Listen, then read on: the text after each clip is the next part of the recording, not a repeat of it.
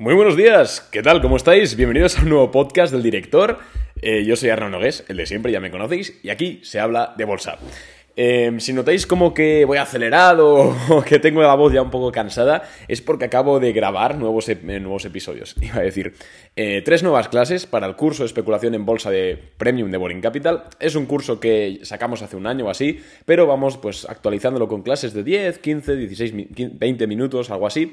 Y pues como el mercado está cambiando, vemos que estamos tirando incluso a un mercado un poquito bajista, el SP500 entró hoy ayer en corrección técnica, eh, pues bueno, he grabado una clase, entre ellas hemos grabado la clase de cómo encontrar ideas de inversión, oportunidades de inversión en swing trading, es decir, a corto plazo, en mercados bajistas. Así que, por cierto, si tienes, eh, si tú compraste el curso de Boring Capital, que es por 30 euros, por 29,99, que sepas que está seguramente en dos o tres horas, desde que se sube este podcast, estarán disponibles las nuevas clases. ¿Vale? Avisaré también por Instagram, que por cierto me puedes seguir en arroba arnau barra nogues.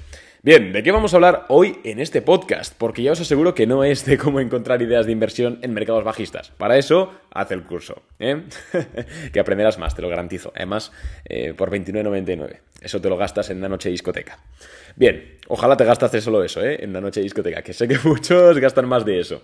Bien, hoy en este podcast vamos a hablar sobre qué oportunidades de inversión podemos encontrar en un mercado actual con esta situación actual. Ya sabemos, conflicto en Ucrania, en Rusia, eh, subida de tipos, acechando, bueno, una especie de tormenta perfecta. ¿Qué oportunidades podemos encontrar de inversión a nivel de compro ahora y me olvido tres cuatro o cinco años, los que sean. Y es que esto, este podcast lo hago a raíz de una, de, una clienta que me escribió ayer por privado. Ya sabéis que los clientes de Boring Capital pueden escribirme por privado cuando quieran. Y mientras no sea para pedirme opinión sobre cómo decorar su casa, eh, os atiendo perfectamente, ¿no? Y me preguntó que, oye Arnau, eh, tengo, he conseguido 10.000 euros más, 10.000 dólares creo que eran, porque la chica creo que es de Estados Unidos. Eh, 10.000 dólares, pues creo que porque había vendido, no sé, terreno, no sé por qué. Pero en definitiva me dijo eso, ¿no? Que tenía 10.000 dólares más y oye, quería invertirlos. No tenía nada que hacer, no tenía ningún gasto que hacer reciente ni nada. Simplemente los tenía ahí para tenerlos parados en el banco. Me dijo que si veía alguna idea de inversión, alguna oportunidad de esto de que me da un poco igual lo que ocurra eh, en el corto plazo, de aquí a un año, de aquí a dos, simplemente que 3, 4, 5 años sea veamos buenos precios. Entonces, eh, obviamente, yo le dije, claro que hay oportunidades, pero quiero que me digas un poco qué riesgo quieres asumir, cómo lo quieres diversificar, si quieres hacerlo a través de, de un banco, si quieres hacerlo a través de un broker, etc. Entonces me dijo que el riesgo que quería asumir era, entendiendo que es quería invertir el 100% en renta variable, es decir, en bolsa, es decir, que ya es un riesgo alto, dentro de ese riesgo alto quería asumir un riesgo mediano, es decir, que tenga bastantes probabilidades de salir bien, que ganes, pues igual tampoco ganes una millonada, simplemente pues eso, ¿no? Darle una rentabilidad al dinero que pues no va a necesitar en el corto plazo. Y obviamente le di mi lista de, de acciones que creo que son interesantes y aparte de eso le dije, oye, bueno, no le dije nada, pensé que voy a grabar un podcast acerca de esto. Voy a decir un poco lo que haría yo si me diesen ahora mismo 10.000 euros de vender cualquier cosa, ¿vale? En Wallapop. eh, ¿Qué haría yo con ese dinero en bolsa para, insisto, el largo plazo? Que por cierto, alguna otra cosa he hecho o estoy pensando hacer. Entonces vamos a ello. Lo primero que le he recomendado a, la clienta es que se deje de tonterías y meta el 40% de ese dinero, es decir, en este caso 4.000 dólares, en un indexado al SP500, ¿vale? En un ETF del SP500. ¿Por qué? Porque el SP500 eh, está diseñado para subir. El SP500, para quien no lo sepa, que si estás escuchando este podcast y no sabes qué es el SP500, muy mal, pero vamos, no te preocupes porque ahora te lo comento. El SP500 básicamente es un fondo que es la media ponderada de las 500 empresas más grandes de Estados Unidos. ¿Qué significa ponderada? Pues, por ejemplo, que una empresa que es Apple, que es la más grande del mundo, está en mayor consideración que otra que no es tan grande, como puede ser, por ejemplo, eh, Procter Gamble, ¿vale? Apple capitaliza casi 3, 3, trillones de dólares y Procter Gamble creo que está alrededor de 200 mil millones. Entonces, eh, Apple tiene un peso mayor en ese fondo. Que por cierto, dato curioso, el SP500 lo forman 506 empresas, ¿eh? A veces eh, pensamos que son 500 y en verdad son 506.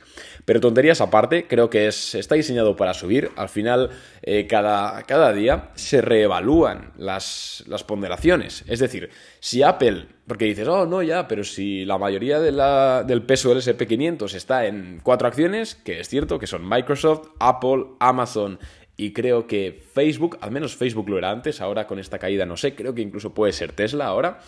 Eh, si caen estas cuatro empresas, el SP500 se va al carajo, dirás. Claro, lo que ocurre es que el SP500 es una media ponderada dinámica, es decir, cada día ajusta las ponderaciones en medida que esas empresas han ganado o perdido relevancia. ¿Qué ocurre? Que si eh, Dios quiera que no, ¿no? Pero si en un año vista las FANG, es decir, Apple, Microsoft, Amazon, estas, se descarrilan, comienzan a caer, se vuelven un desastre. El SP500 sí se resentirá, pero a medida que estas empresas vayan cayendo, el SP500 las irá sustituyendo por otras empresas que estén creciendo.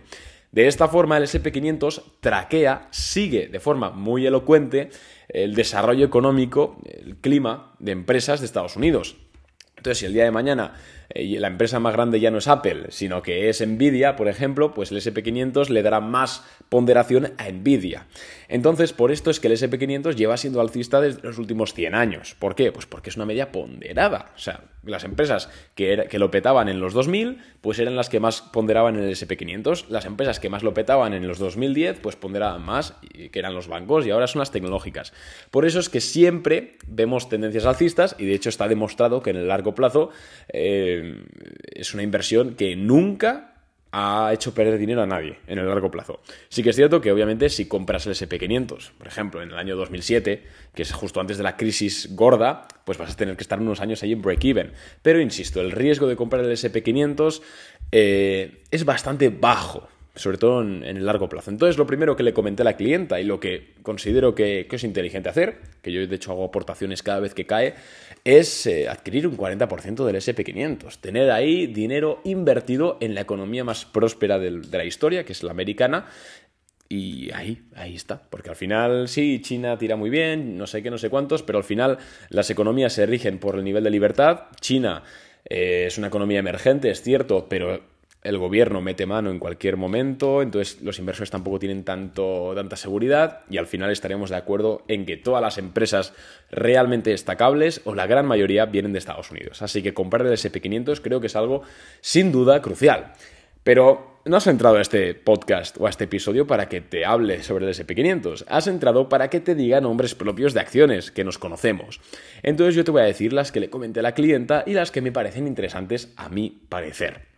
La primera de ellas es Google. Google creo que mm, va a hacerlo muy bien en los siguientes años porque está muy avanzada en su desarrollo de la computación cuántica y yo creo que su modelo de negocio va a avanzar, obviamente a todo el tema de, search eh, engines, de búsqueda como Google, etcétera, Metrics, AdSense, todo eso va a seguir funcionando.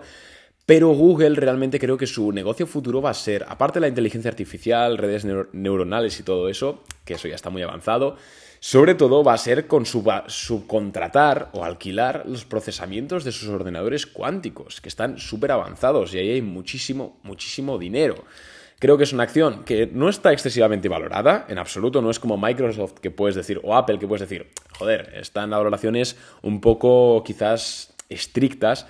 Google está barata, obviamente no está tan barata como Facebook, luego hablaremos de ella, pero sí que es verdad que está barata. Y puede bailar más o menos en el corto plazo, por tema de políticas de privacidad, de anuncios y todo eso. Bueno, en el corto plazo puede pasar lo que sea, pero sinceramente creo que es una baza muy interesante, es una empresa súper grande, súper, con muchísimos recursos y creo que no está cara en absoluto para, para tener una posición ahí, bueno, a largo plazo. Además de Google, voy a hablarte de Facebook también. Creo que mm, con Facebook está pasando, ya lo hemos comentado en muchos podcasts, ¿no? Pero está pasando lo que pasó con Apple en 2016. Está pasando lo que ha ocurrido con tantas empresas que cuando el precio se desplomó empezaron a surgir titulares y dudas acerca de su modelo operativo y luego resulta que cuando han vuelto al alza eh, es la panacea. Facebook anunció ayer, de hecho, por darle que Reels se va a expandir a 150 hasta 150 países nuevos. Reels es como la función que imita a TikTok de Instagram y además va a permitir ganar dinero a los creadores. Es decir, podemos ver que están apostando bastante fuerte por más que por un contenido de más calidad, yo creo que lo que está haciendo Facebook realmente es que va a pagarle más a los creadores que ahí creen contenido para que se pasen de TikTok a Instagram. Creo que están apostando bastante porque Instagram será la red del futuro que ojo, en Europa sobre todo y en, Estados Unidos ya lo es, pero Facebook todavía tiene mucha fuerza en Latinoamérica, en, también en, la parte de Asia en la cual es legal, porque en China recordemos que no es legal tener Facebook. Em, pero bueno, creo que por ahí pueden ir los tiros y sobre todo, y lo que más me, me vais a perdonar la expresión, ¿eh? pero lo que más me pone de Facebook es la integración que pueden hacer a nivel de pagos entre WhatsApp Business, Facebook for eh, Business, es decir, las páginas de Facebook y también las tiendas para Instagram. Es decir, eh, pueden hacer que un negocio local, o ya un negocio local, un negocio cualquiera, cobre por WhatsApp. Es decir, por ejemplo, si tú te quieres hacer cliente de Capital, en vez de tener que recurrir al servicio de PayPal, de terceros o de Square o lo que sea, de Block, que se llama ahora, puedo simplemente te envío por WhatsApp el, oye, págame y me pagas a través de WhatsApp. Seguramente las comisiones sean infinitamente más bajas, se pueden cargar a la competencia y además pueden conseguir unas sinergias, ¿no? Conectando plataformas. Pues imagínate que ves un producto en Instagram, te gusta y lo puedes pagar desde WhatsApp, a través de una gateway, de una gateway. Bueno, al final pueden hacer muchas maravillas y creo que aquí está el futuro de Facebook está muy bien valorada, los PERS son ridículos, está cotizando a valoraciones de una empresa eh, como Coca-Cola, que es una empresa que ya es muy madura, Facebook todavía no es maduro, y el tema del metaverso, independientemente de que le salga bien o mal, bueno, al final yo la compro por su negocio de redes sociales y su sinergia.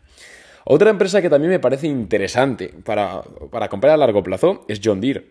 John Deere hemos hablado muchísimo, sabéis que soy muy fan, pero es que John Deere Em, es difícil entender esto si no estás metido en el tema de la agricultura, pero la agricultura se está mm, automatizando muchísimo. Seguramente ya habéis visto en Estados Unidos tractores que van solos por satélite y todo eso, y al final John Deere es la que está más avanzada en todo ese tipo de desarrollo tecnológico. La agricultura 3.0, creo que se llama, o 4.0, no sé por cuál van ya, pero básicamente es una agricultura optimizada, una agricultura inteligente y además la empresa que está más bien posicionada es John Deere y prácticamente no tiene competencia.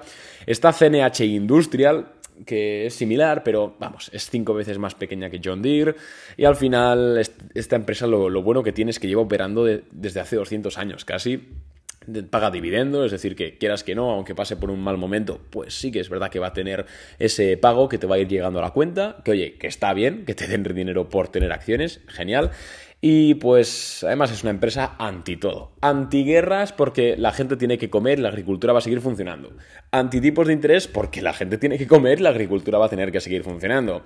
Anti, yo qué sé, anti huracanes porque la gente va a seguir teniendo que comer y va a tener que comprar tractores. Entonces creo que es una empresa que se le presta poca atención porque sí que es un poco aburridilla, la verdad. Pero bueno, yo la tendría.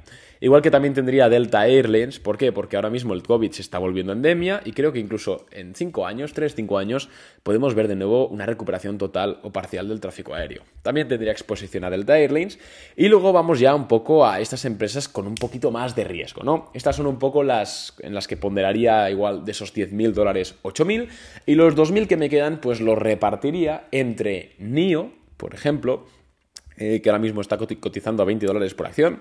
Recordad que nosotros tenemos un precio objetivo de 100 dólares por acción para NIO. Eh, de aquí a dos años. Entonces, eh, ojo con NIO, que además el otro día Barclays sacó un informe con el cual estoy totalmente de acuerdo, que decían que gozaba de una posición excelente para liderar el, mercado de vehículos eléctricos. seguramente NIO se acabe asociando con alguna empresa tipo Volkswagen o Ford, etc. Ford no creo, pero Sí que alguna europea yo creo que se asociará con NIO a nivel de tecnologías o de patentes o incluso la pueden comprar. Entonces yo creo que, yo creo que es algo interesante. ¿eh? Yo creo, bueno, yo tengo exposición en NIO. Ya sabéis que yo hablo, todas las empresas que hemos comentado, tengo dinero ahí metido. ¿eh? Yo no hablo por hablar. Y sí que es verdad que me parece una muy buena oportunidad de inversión, una gran empresa, a buena valoración, aunque eso es una growth y posiblemente en el corto plazo sea bastante impredecible. Y a ver, ¿qué más os puedo comentar de empresas aquí? Obviamente Spotify me gusta, podemos destinar un poquito de dinero ahí, ya sabéis, no voy a comentarla, pero me encanta su modelo de negocio y lo que puede llegar a hacer con su modelo de negocio. Em, American Tower, ¿cómo está American Tower? Me acabo, acabo de recordarla. American Tower, a ver, American... American Tower. No me aparece. Vale, AMT, creo. Esta me gustaba, esta acción. Nada, no. No, perdón, olvidarla. Esta acción simplemente era de construcción, sobre todo de antenas, de torres de comunicaciones, por el tema de 5G, pero vamos, creo que no, que tampoco está, muy, muy, más allá. Otra acción que podría ser interesante sería Alibaba. Alibaba está a valoraciones ridículas. Eh, PER de 16, forward de 13 para una empresa tecnológica. Bueno, podemos ver algo muy interesante ahí para destinar un poquito de capital. ¿Qué más os puedo decir? Es que estoy mirando mi cartera, entonces tampoco hay mucha más. Sea Limited, me puede gustar, aunque presentar resultados dentro de poco. A largo plazo creo que lo va a hacer muy bien. Habría que verla, pero un poco capital de todas formas porque hay un poco de volatilidad. Eh, CrowdStrike también me gustaría, por si queréis echarle un ojo. Ciberseguridad, Net, Cloudflare, me gusta también. Em, Uber, ojo con Uber. Uber me, gusta bastante para largo plazo. No tengo posición, pero quiero hincarle el diente. Y a donde quiero hincarle el diente también es a Airbnb. Lo que pasa que para mí está cotizando ahora mismo un poquito sobrevalorada. porque vale casi 100 mil millones de dólares la empresa, que sí, que es un negocio disruptivo, que no tiene competencia, que posiblemente se cargue a los hoteles o que los reduzca a su mínima expresión. Pero es cierto que creo que son valoraciones un poquito caras para al menos la fase de la empresa en la que estamos, que es mucho crecimiento, todavía no genera beneficios. Yo creo que si a Airbnb la vemos en 110 dólares por acción, algo así, 120, 110, compraría. A 165, que está ahora mismo, no. Pero es verdad que es un negocio que me gustaría tener posición. La tuve en la IPO, lo que pasa que me, me, me quemaron las manos y la vendí con beneficio cuando empezó a subir. Y nada más, la verdad. Por lo demás, mm, creo que las demás empresas que hay ahora mismo no están tampoco demostrando nada. PayPal sí que es cierto que, por ejemplo, cotiza a buenos, a buenos números, pero atendiendo a lo que he dicho con Facebook, puede ser que se le vaya un poco la competencia, ¿no? La cuota de mercado. Que no lo sé, ¿eh? que es hablar por hablar, es divagar. Pero yo creo que esas son las empresas interesantes con las cuales consideraría invertir esos 10.000 dólares. Un abrazo, gracias por haberme escuchado y nos vemos mañana en otro vídeo, en otro vídeo, en otro podcast. Chao.